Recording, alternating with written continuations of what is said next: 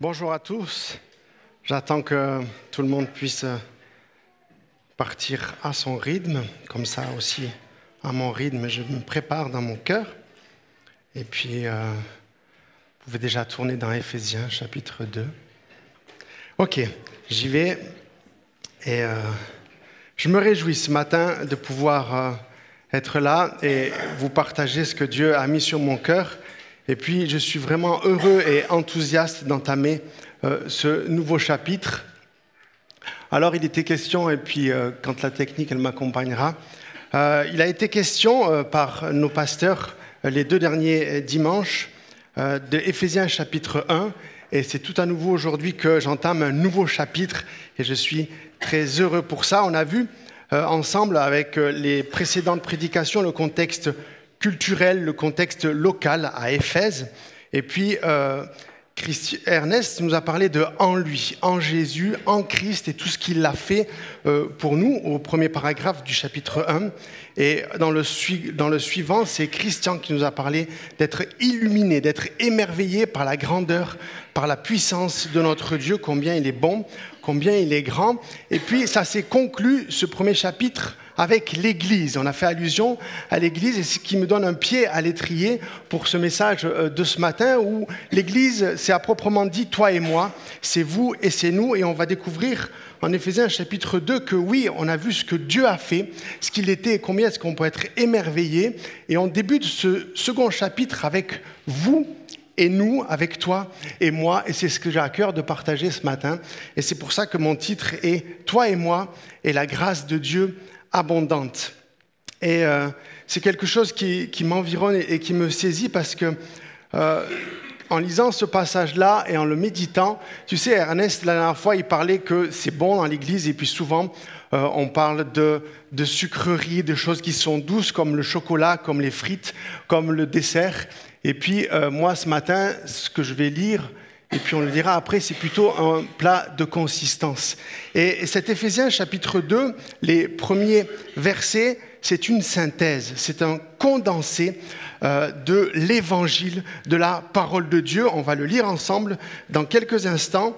Ce Éphésiens chapitre 1 verset 2 est bourré de doctrine et bourré de richesse et c'est le résumé des grandes doctrines dans la Bible. On va les lister ensemble, mais on peut dire que manière conséquente, de manière très riche dans la lettre aux Romains et notamment au chapitre 3, 5, 6, 7 et 8 où, qui parle de la justice par la foi. Et puis le livre de Galates aussi est un merveilleux passage, un merveilleux livre, c'est les livres qui sont avant ou après la lettre aux Éphésiens qui parle de la vie nouvelle et en toute liberté, tout ce que nous avons reçu et ce que nous sommes appelés à faire.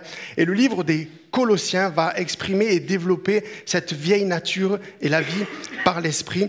Donc oui, c'est quelque chose de conséquent et on va le lire ensemble, on va l'aborder, mais je t'encourage à aller creuser et à aller lire le développement de ce que l'on va voir ce matin.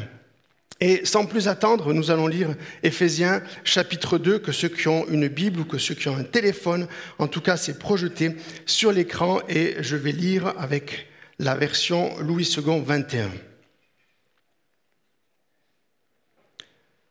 Quant à vous, vous étiez morts à cause de vos fautes et de vos péchés que vous pratiquiez autrefois, conformément à la façon de vivre de ce monde conformément au prince de la puissance de l'air, de l'esprit qui est actuellement à l'œuvre parmi les hommes rebelles. Nous tous aussi, nous étions de leur nombre. Notre conduite était dictée par les désirs de notre nature propre. Puisque nous accomplissions les volontés de la nature humaine et de nos pensées, et nous étions, par notre condition même, destinés à la colère, tout comme les autres verset 4. Mais Dieu est riche en compassion à cause du grand amour dont il nous a aimés. Nous qui étions morts en raison de nos fautes, il nous a rendus à la vie avec Christ. C'est par grâce que vous êtes sauvés.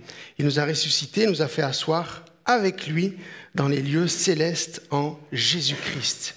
Il a fait cela afin de montrer dans les temps à venir l'infinie richesse de sa l'infinie richesse de sa grâce par la bonté qu'il a manifestée envers nous en Jésus-Christ. En effet, c'est par grâce, au verset 8, que vous êtes sauvés par le moyen de la foi, et cela ne vient pas de vous, c'est le don de Dieu. Ce n'est pas par les œuvres, afin que personne ne puisse se vanter. En réalité, c'est lui qui nous a fait. Nous avons été créés en Jésus-Christ pour des œuvres bonnes que Dieu a préparées d'avance afin que nous les pratiquions. Voilà, je vous l'ai dit, c'est un merveilleux passage de la parole de Dieu et moi je suis vraiment motivé, enthousiaste de parler de ça ce matin. Vous l'avez vu, c'est conséquent et je l'ai dit, on peut extraire. Et c'est un repas, un repas de fête aujourd'hui. C'est un repas que l'on peut vivre avec la dinde ou la fondue. Et on parlait de douceur et de dessert aujourd'hui. C'est un repas consistant. On vient de le lire, il y a énormément de choses dedans. Et moi, j'étais encouragé parce que c'est pas quelque chose de nouveau que j'ai à partager ce matin. Le salut par la foi, le salut par la grâce. Je veux dire, on est chrétien, on est croyant, on le sait, on est au courant et c'est pas une nouveauté que j'ai à dire ce soir ce matin, pardon. mais une chose est sûre, c'est que c'est bon de temps en temps de faire la fête et de parler de ça et de glorifier combien est-ce que Dieu est bon, combien est-ce que Dieu est grand. Et on peut euh, retirer dans ce passage pas moins de dix grands axes, dix grands points euh, dans la parole de Dieu. Le premier, c'est qu'on on est, on pécheur, on commet des fautes. Le deuxième point, c'est qu'on va parler du prince de la paix. Puis pour ceux qui n'auraient pas euh, en tout cas compris ça, c'est le diable. On va parler de la vieille nature de la chair, ça dépend des traductions, l'homme naturel, comme il est aussi traduit. Il est question de compassion et de miséricorde. Le résultat de cette mort, c'est évidemment de nos fautes et de nos péchés, c'est la mort. Au point 6, on peut voir dans ce passage-là que nous sommes vivants et sauvés par grâce. Nous avons une vie nouvelle et une assurance. Le point 8, qui est le verset 8, la grâce, c'est une faveur, on est sauvé par grâce. Et puis le point 9 nous parle de c'est pas par les œuvres, c'est pas par le mérite. Et le point 10 finit par de belles œuvres. Donc j'espère que vous êtes bien assis, confortables, parce que ça va être conséquent. Assurément, nous allons faire un survol. Je l'ai dit, Éphésiens chapitre 1, verset 1 à 10, c'est déjà un condensé, une synthèse. Aujourd'hui, on prend des ailes et on va survoler ce merveilleux passage. Et je l'ai divisé plus ou moins en trois parties, comme ces euh, trois axes le soumet. Si on a lu ensemble, il est question de vous et il est question de nous. Et dans ce contexte euh, euh, textuel et scripturel, euh, quelque part, ici, l'apôtre Paul il est en train de dire que le vous, ce sont les païens, les non-croyants, et le nous, ce sont nous, le peuple préféré de, Dieu, les juifs. Et moi, en lisant ça, en début, je me suis dit, mais où je suis, moi? Parce que je ne suis pas juif, et puis je ne suis, je suis pas païen, je suis un enfant de Dieu, j'ai accepté Jésus-Christ, je vis avec Dieu depuis des années. Donc qu'est-ce que je fais avec ça? Et, l'Esprit de Dieu m'a saisi, il me dit, mais en fait c'est toi et moi, il est question de toi et moi. Euh, aujourd'hui, vous êtes des enfants de Dieu, je suis un enfant de Dieu. Et euh, ici, ce qui est intéressant, c'est que euh, Paul fait cette différence, et je pense que le peuple juif faisait bien cette différence, où on l'a lu et on l'a vu les gens qui ne connaissent pas Dieu, les païens, ceux qui ne sont pas sauvés, ils sont égarés et détournés par l'esprit du mal, par le prince de l'air, comme il est écrit dans ce passage-là. Mais nous, et eux, ils font du mal, ils sont destinés à la mort, en enfer, la mort spirituelle. Mais nous, nous sommes le peuple choisi, nous sommes plus titillés avec le diable parce qu'il nous laisse tranquilles, parce que Dieu est mort parce que Jésus est mort pour nous, il m'a libéré de nos péchés. Nous, il n'y a plus de soucis, on est tranquille. Et ici, l'apôtre Paul, il va bien faire euh, réaliser à ceux qui pensent qu'ils sont le peuple choisi et qu'il n'y a plus de question de péché et que c'est plus trop grave, qu'il y a quand même la nature humaine qui est là. Et que cette vieille nature ou la chair, dans certaines vieilles traductions, va aussi être destinée à la colère et à la mort spirituelle. Donc ici, Dieu est en train de dire que peu importe ceux qui ne connaissent pas ou ceux qui connaissent, nous avons ce même défi avec le diable et avec notre vieille nature. Et moi, je pars du principe que le mal vient de l'intérieur et c'est une réalité. Nous avons affaire avec cette vieille nature.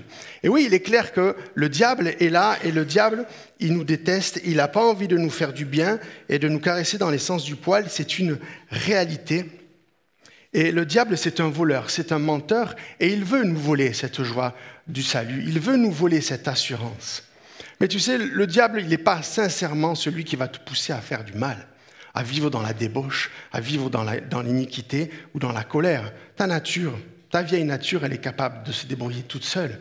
Il n'a pas besoin de ça. Le diable est peut-être plus sournois et il va venir, le prince de l'air, pour te déstabiliser, pour te décourager ou te faire douter de combien est-ce que Dieu est bon. Ou avec cette nature, cette vieille nature qui a plutôt à se dire, mais alors ça c'est bien, ça c'est pas bien.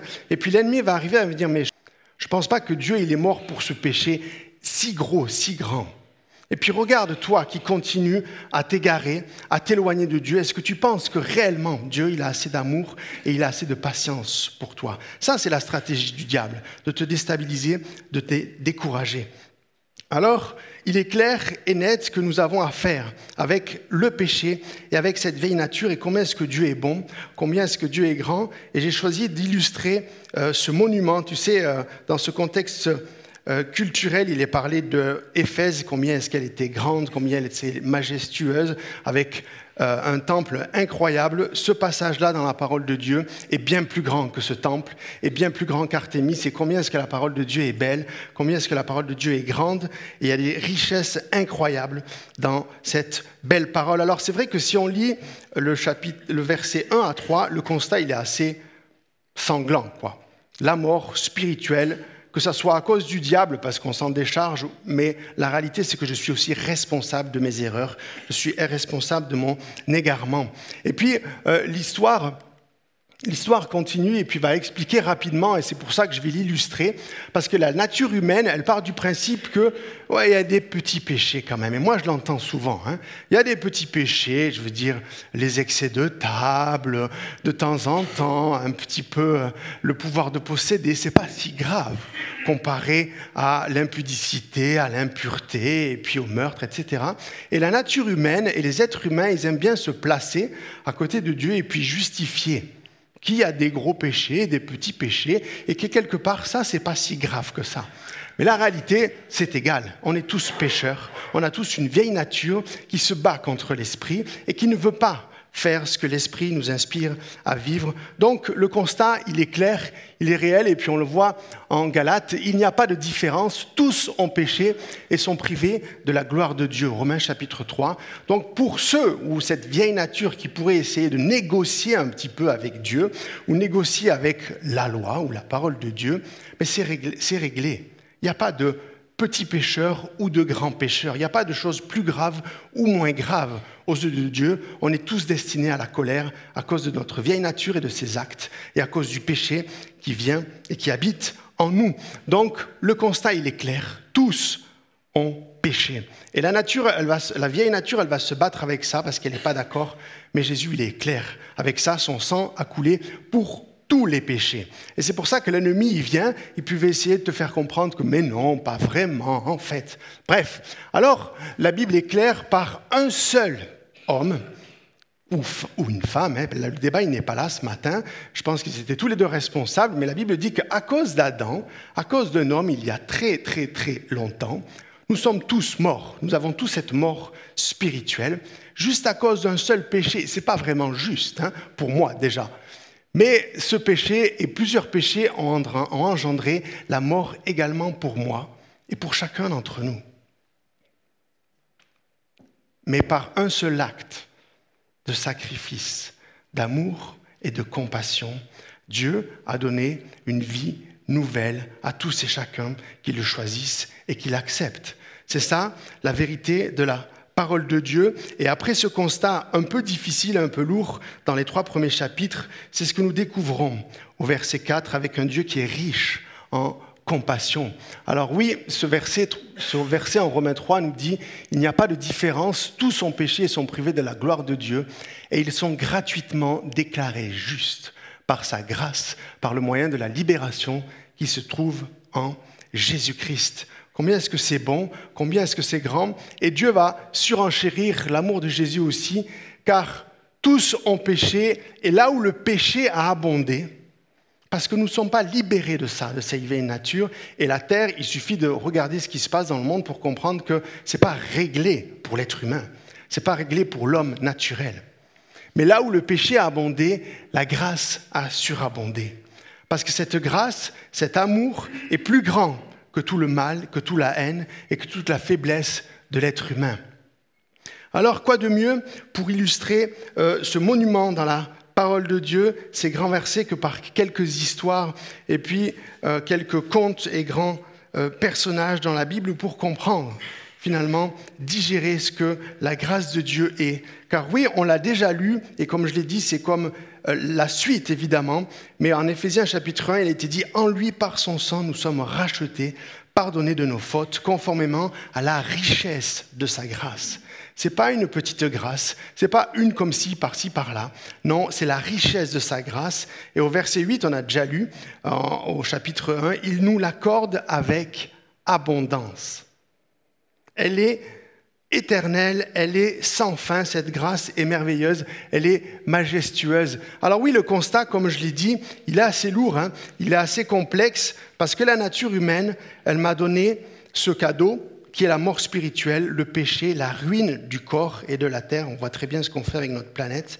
La séparation avec Dieu, le jugement à cause d'Adam, c'est sa faute, mais je pense que j'ai aussi une part de responsabilité tous les jours.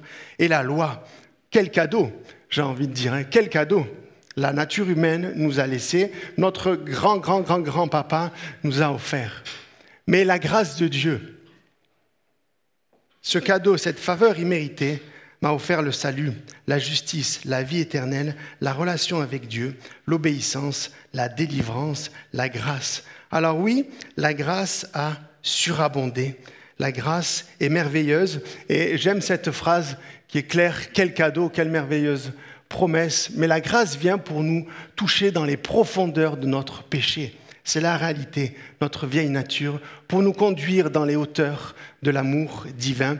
Et c'est ce qu'il est question ce matin. Alors quoi de mieux pour comprendre dès le verset 4, quand il est écrit, Mais Dieu est riche en compassion à cause du grand amour dont il nous a aimés. Quoi de mieux que de comprendre ce qu'est la grâce avec ce qu'elle n'est pas? Et la grâce, c'est pas la miséricorde.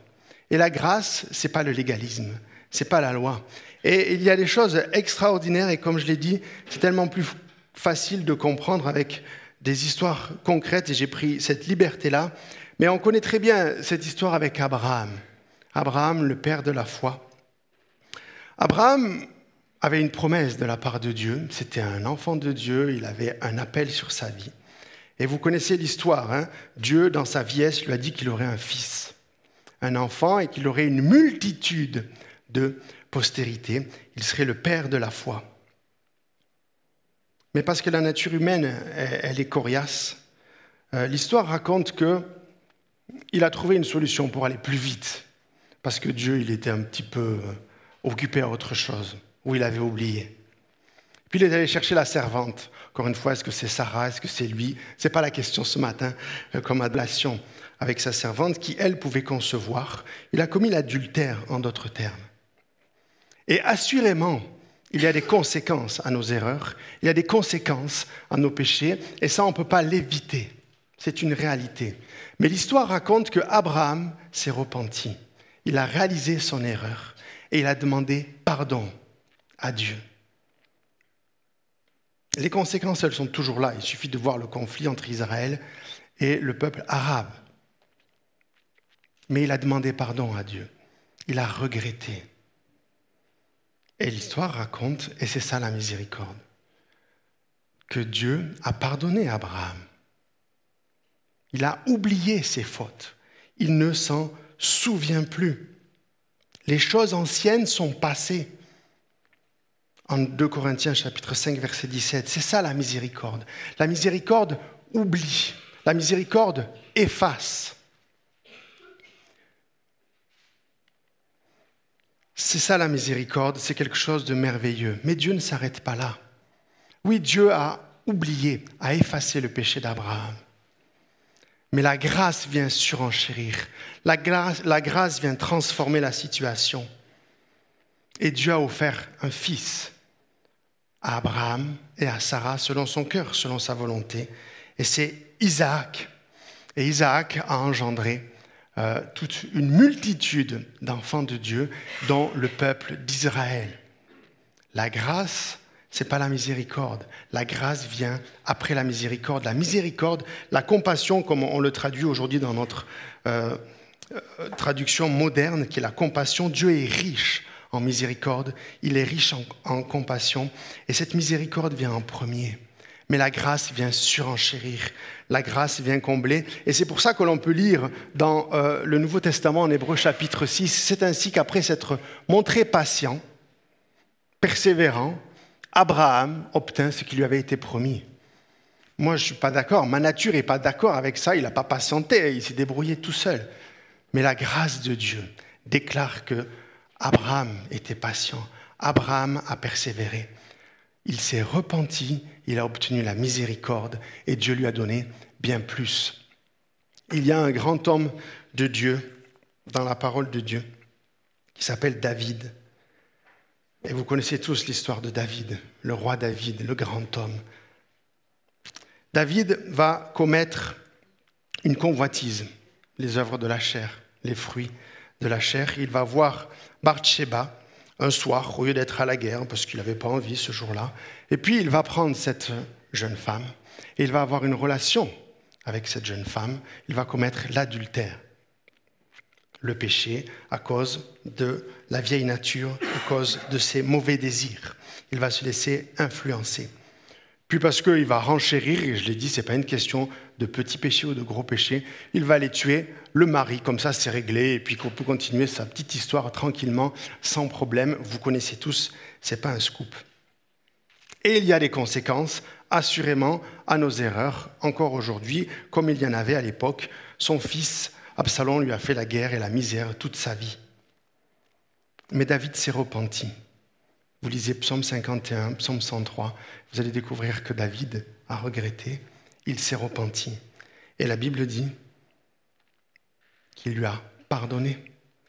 La miséricorde est venue et a effacé ses péchés. Elle a oublié, elle ne s'en souvient plus. La miséricorde de Dieu, elle efface ce que je mérite ce que David méritait, et la grâce de Dieu, elle me donne ce que je ne mérite pas. Et David s'est repenti et il a obtenu miséricorde. Il va chanter autant l'Orient est éloigné de l'Occident, autant le soleil qui se lève ne touchera jamais le soleil qui se couche. Mes péchés ne peuvent plus exister dans le cœur de Dieu. Et c'est la réalité c'est ce que j'explique. La miséricorde efface ce que je mérite et la grâce m'offre ce que je ne mérite pas. Et c'est pour ça que l'on peut voir en Acte chapitre 3, j'ai trouvé dans mon fils David un homme selon mon cœur. La nature n'est pas d'accord avec ça, mais ça c'est la grâce de Dieu. Et parce que la miséricorde ne suffit pas, et parce que Dieu est riche en miséricorde et en grâce, Dieu va lui donner un fils, Salomon. Un fils qui sera, lui, le fils aimé. Et il va être l'homme le plus sage de l'histoire de la terre et il va reconstruire le temple.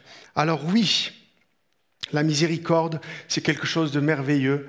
La miséricorde, elle pardonne, elle efface, elle oublie, elle jette, elle éloigne. Qu'est-ce que c'est bon? Mais qu'est-ce que notre Dieu est encore plus bon que ce qu'il est bon? Parce qu'il est riche, parce qu'il est merveilleux.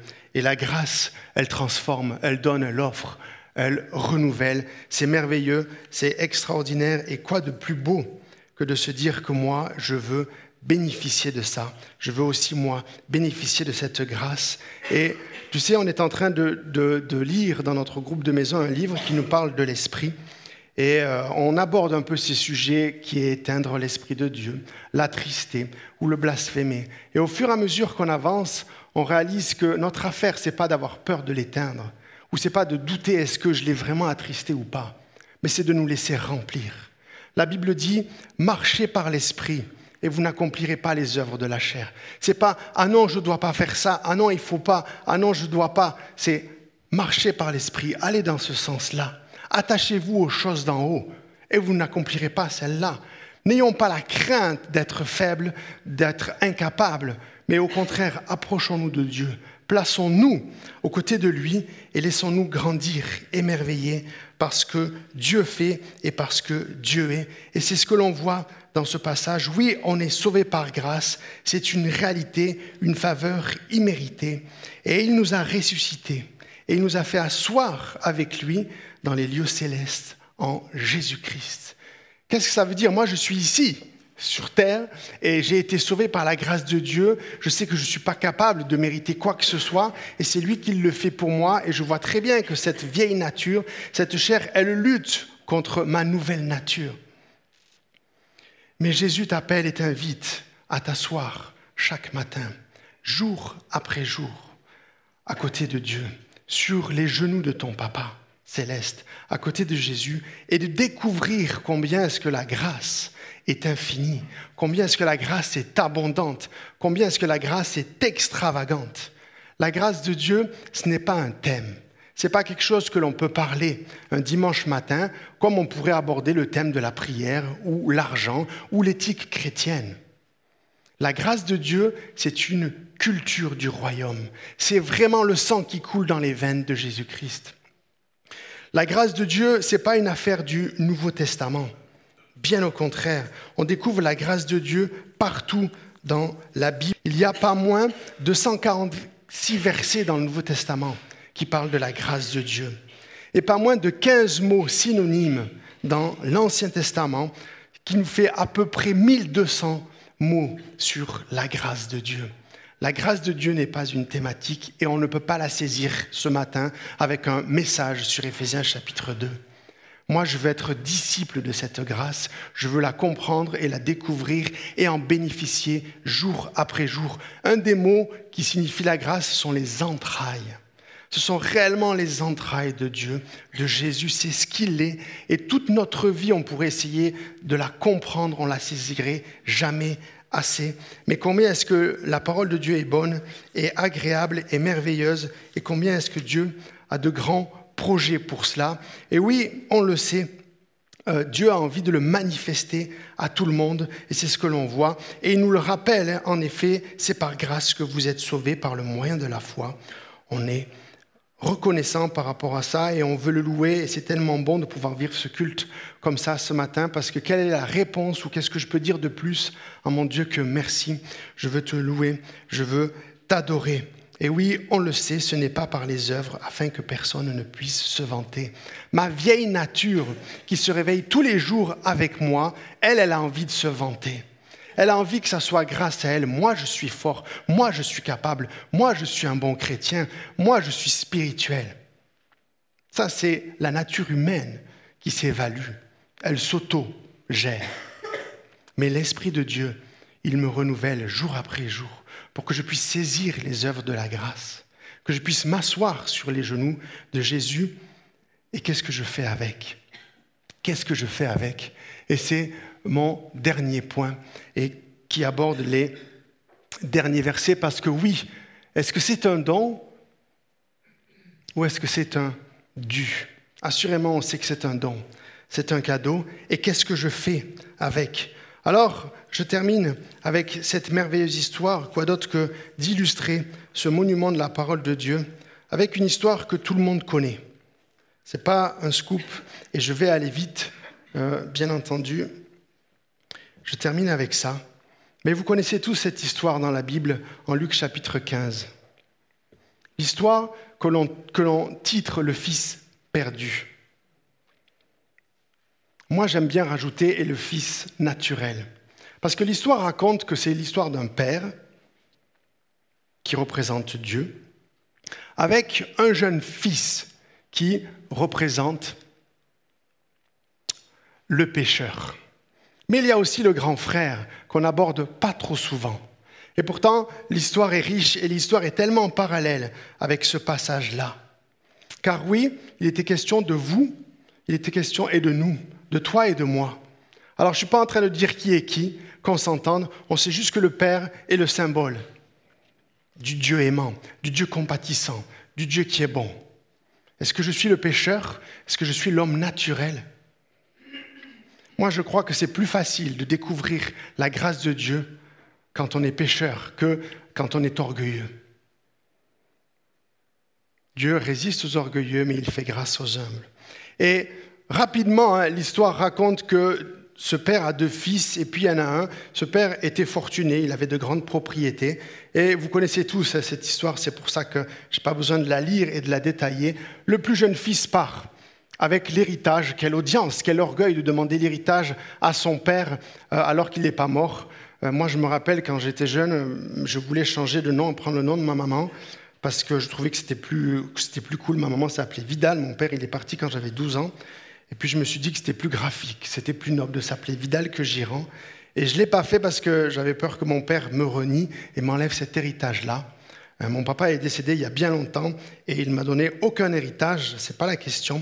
Mais ce jeune-là euh, a demandé l'héritage à son père alors qu'il était encore vivant. Et l'histoire raconte qu'il est parti et qu'il rapidement il a dilapidé tout euh, cet argent, tout ce qu'il avait gagné en vivant dans la débauche, en se laissant inspirer par le péché, conduire par le péché et par cette vieille nature. Et il a tout gaspillé. Euh, il s'est même retrouvé dans un moment de famine et il a essayé de chercher du travail.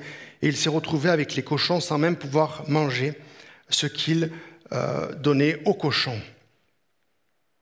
Mais au verset 17, il est écrit, il se met à réfléchir. Combien d'ouvriers chez mon Père ont du pain en abondance? Combien est-ce que mon Dieu a des choses en abondance pour toi et pour moi? Il se mit à réfléchir, il se mit à demander pardon. Il a réalisé que c'était faux, il s'est repenti et il a dit, je vais retourner chez mon Père parce que j'ai péché contre lui. Éphésiens chapitre 2, versets 1 et 3. Je suis un pécheur, je suis faible. Et l'histoire raconte que ce jeune garçon rentre. Et la Bible dit, l'histoire raconte que le père venait et il a vu son fils au loin. Vous connaissez toute cette histoire. Moi, je suis convaincu et que je crois que Dieu, jour après jour, il t'attend, il t'invite. Nous avons un libre accès auprès de Dieu. Hébreu chapitre 4. Et la Bible raconte qu'il fut rempli de compassion, rempli de miséricorde. Éphésiens chapitre 2, verset 4. Parce que ce jeune garçon s'était repenti. Il a réalisé que c'était faux, que ce n'était pas juste. Et la Bible raconte que le père courut se jeter à son cou et l'embrassa. Et le fils dit, j'ai péché contre toi, j'ai péché contre le ciel, je ne suis plus digne d'être appelé ton fils je veux être un serviteur. Et tu sais qu'est-ce que le Père va faire? Ça, c'est la miséricorde de Dieu. Il a pardonné à son Fils. Le Père appelle ses serviteurs et dit, allez chercher l'agneau et on va faire la fête, l'agneau symbole de Jésus-Christ, comme symbole du vêtement d'Adam et Ève. Vous êtes tous au courant de ça. Mais regardez ce qu'il est écrit. Apportez-lui de beaux vêtements. C'est ça la grâce de Dieu. Nous avons été revêtus d'une nouvelle nature. La vieille nature, il faut la laisser mourir, il faut la laisser où est-ce qu'elle est. Laissez-la dans votre lit, laissez-la par terre et levez-vous, revêtez-vous, que je me réveille jour après jour de cette nouvelle nature, que les choses qui sont en haut me dictent et me conduisent jour après jour. Mettez-lui, passez-lui un anneau au doigt. On l'a lu euh, il y a de ça deux semaines, Dieu nous a donné un gage, des arts. Nous avons été scellés par l'Esprit de Dieu. Éphésiens chapitre 1, verset 13. Et regardez ce qu'il est en train de dire en plus. Mettez-lui des sandales aux pieds. Qu'est-ce que je fais avec cette grâce chapitre 2, verset 10 En réalité, c'est lui qui l'a fait. Nous avons été créés en Jésus-Christ pour des œuvres bonnes que Dieu a préparées d'avance. Alors oui, je te donne des sandales, le zèle et vas-y. Ne garde pas pour toi cet amour, garde pas pour toi cette compassion, cette bonté, va le partager. Et on pourrait s'arrêter là. Et l'histoire est belle, elle est merveilleuse, n'est-ce pas? Elle est magnifique. Mais l'histoire raconte qu'il y a le fils aîné qui revient des champs, parce que lui, c'est un ouvrier. Lui, il sert son papa. Lui, il sait ce qu'il faut faire et ce qu'il ne faut pas faire, et il fait bien. Et le frère de retour voit que c'est la fête, ils ont engraissé le veau gras, et la Bible raconte, l'histoire, euh, au verset 27, dit que le fils aîné se mit en colère. La nature humaine la chair. Il n'est pas d'accord, c'est pas juste, c'est pas normal tout cet amour, toute cette faveur, toute cette bonté pour ce pécheur. Moi, je suis resté avec toi, moi, je suis un bon chrétien, moi, je suis un bon enfant de Dieu. Pourquoi est-ce que tu lui donnes tout ça alors que moi, j'ai rien? Et le Père va dire, mais moi j'ai tout pour toi. Je t'ai toujours tout donné. Tout est à toi. Tu penses que tu es un serviteur, que tu es un ouvrier, mais tu es mon fils. Et tout ce que tu as, je l'ai. Alors, c'est ce qu'il est écrit ici, et puis je termine avec ça, parce que c'est la réalité. Ce que nous avons à faire, c'est nous asseoir à côté de Dieu dans les lieux célestes, et se laisser aimer, se laisser environner de cet amour, de sa grâce. C'est pour ça qu'il est écrit, montez dans les, les choses d'en haut, dans les choses célestes, sur les genoux de Dieu, et acceptez cet amour accepter cette faveur, accepter cette grâce, accepter, pardon, cette grâce qui se renouvelle jour après jour. Et c'est beau. Et on est bien là-haut. On est bien à côté de Jésus. Mais qu'est-ce que Dieu est en train de dire? Je t'ai donné des chaussures pour que tu fasses des œuvres bonnes et agréables. Alors tu viens chercher l'amour, tu viens chercher la grâce, la miséricorde, et puis tu redescends et on y va. Et on va le partager, on va le donner aux uns et aux autres. Et c'est ce que la parole de Dieu nous explique pour des œuvres bonnes et merveilleuses. Mettons de côté ces choses tristes qui font du mal et laissons-nous environner. Alors oui, moi je me battrai toute ma vie avec ça. Je ne suis pas là pour obéir, pour être aimé, mais je suis aimé. Je me place à côté de Dieu sur ses genoux pour être aimé. Et c'est ce qui va me pousser à l'obéir. Alors oui, la grâce de Dieu va nous toucher dans les profondeurs de notre péché pour nous conduire dans les hauteurs de l'amour divin. Merci Jésus pour cette belle parole. Et quoi de mieux de pouvoir louer et adorer Dieu? Moi, j'ai plus de mots, je suis juste émerveillé et ébahi j'ai envie de me taire et j'ai envie de chanter et j'ai envie de louer Dieu parce que oui, on pourrait le dire tout en douceur, parce que la grâce de Dieu est belle, parce que la grâce de Dieu est bonne et ça fait du bien. Mais on peut le dire avec zèle, avec joie et le chanter tous les jours de notre vie, parce que oui, c'est bon, oui, c'est abondant, oui, c'est extravagant, et je veux en bénéficier jour après jour.